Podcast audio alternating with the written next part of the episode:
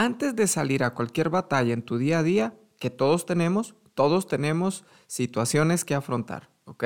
Una enfermedad que vencer, un examen que pasar, un trabajo al cual aplicar, un nuevo negocio, una familia por restaurar, sea lo que sea la batalla del día de hoy, tienes que agarrarte del amor de Dios. Por ese amor eres más que vencedor. Yo soy el pastor Carlos López y en verdad toma la mano del amor de Dios y escucha estas palabras de aliento ante las grandes batallas de la vida.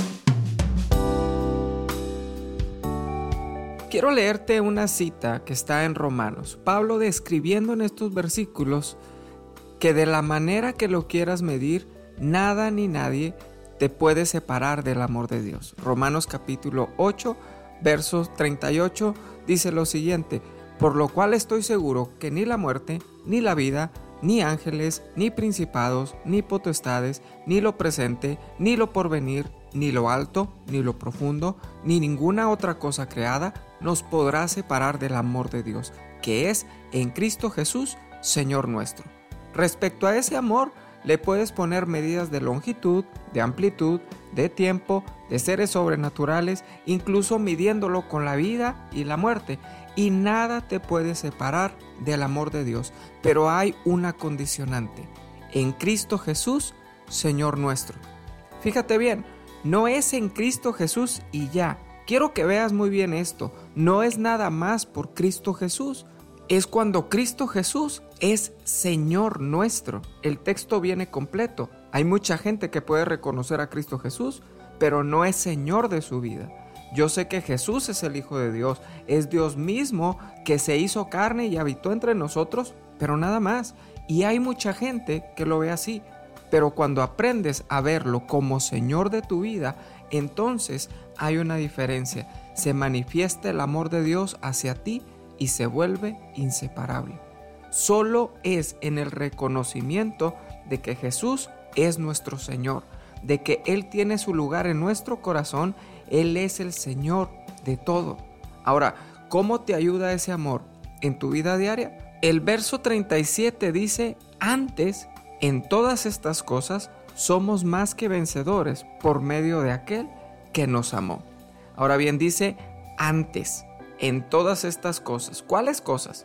Vamos un poco más atrás y el verso 31 al 36 dice lo siguiente. ¿Qué pues diremos a esto? Si Dios es por nosotros, ¿quién contra nosotros? El que no escatimonia a su propio Hijo, sino que lo entregó por todos nosotros, ¿cómo no nos dará también con él todas las cosas? ¿Quién acusará a los escogidos de Dios? Dios es el que justifica. ¿Quién es el que condenará? Cristo es el que murió, más aún el que también resucitó, el que además está a la diestra de Dios, el que también intercede por nosotros.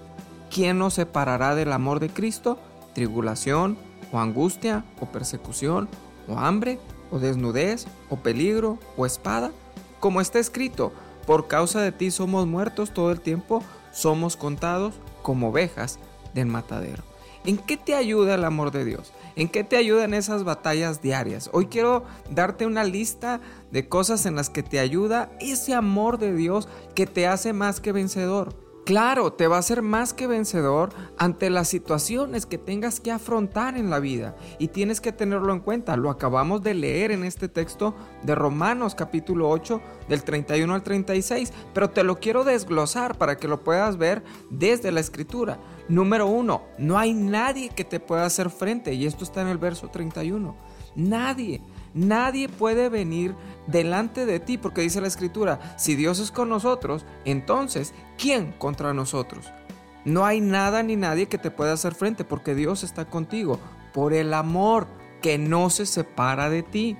Ahora, fíjate, en el verso 32 encuentras que no hay nada que Dios no te pueda dar. Si Dios ya te dio a su Hijo, pues que no te pueda dar cualquier cosa material, cualquier cosa incluso espiritual o cualquier tipo de sanidad o lo que sea. Dios no escatima para darte, no escatimó ni a su propio Hijo, pues también te puede dar cualquier otra cosa. En el verso 33 encontramos que no hay nadie que te pueda acusar porque eres justificado por medio de Cristo. El acusador no puede venir y poner argumentos porque ya te justificó Cristo Jesús. Por eso es el amor del Padre hacia nosotros. En el verso 34 encuentras que no hay condenación en Cristo Jesús, porque a través de Él no hay condenación. En el verso 34 también encuentras que Jesús es el que intercede por nosotros. ¿Cómo no vas a ganar cualquier batalla que tengas en la vida diaria, cualquier situación, si Jesús está intercediendo al Padre directamente por ti? ¡Qué amor de parte de Dios! Y luego, más adelante, vas a encontrar que el amor de Dios te ayuda en medio de la tribulación. Y entonces esto lo vas a encontrar en el verso 35. En medio de la tribulación que estés pasando, el amor de Dios te ayuda en medio de la angustia también, en medio de la persecución, también cuando hay tiempos de hambre, también cuando hay tiempos de escasez, cuando hay tiempos de peligro y en los mismos tiempos de muerte. ¿Cómo es el amor de Dios que te ayuda en todas estas situaciones para hacer frente en tu día a día? Esa es la dimensión del amor de Dios para ti. Eso es lo que Dios tiene preparado para ti, porque te ama, porque su amor trasciende desde la eternidad para darte afirmación como su Hijo. Él es nuestro Padre eterno y su amor es eterno para nosotros. Yo quiero que oremos en esta hora y vamos a darle gracias porque ese amor se ha derramado para nuestra vida y podemos dar testimonio de su amor y compartirlo con otras personas.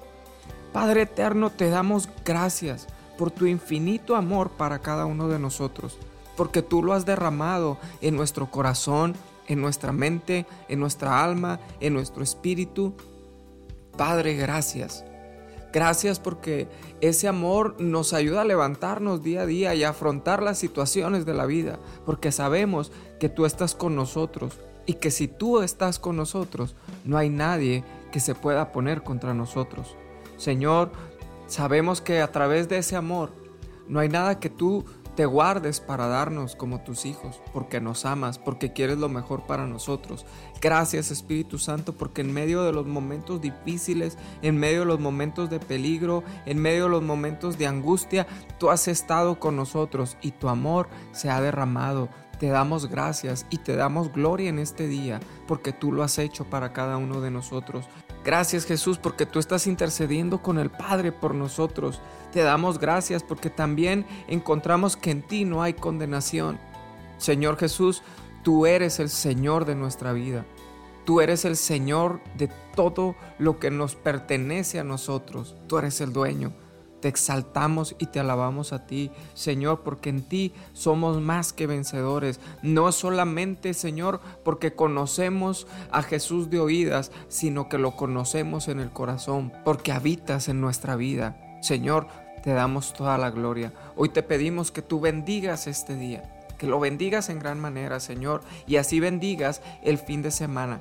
Padre, glorifícate en el nombre de Jesús, que podamos sentir tu amor este fin de semana moviéndose en nuestra vida, en nuestro ser. Te amamos, te honramos y te damos todo honor a ti.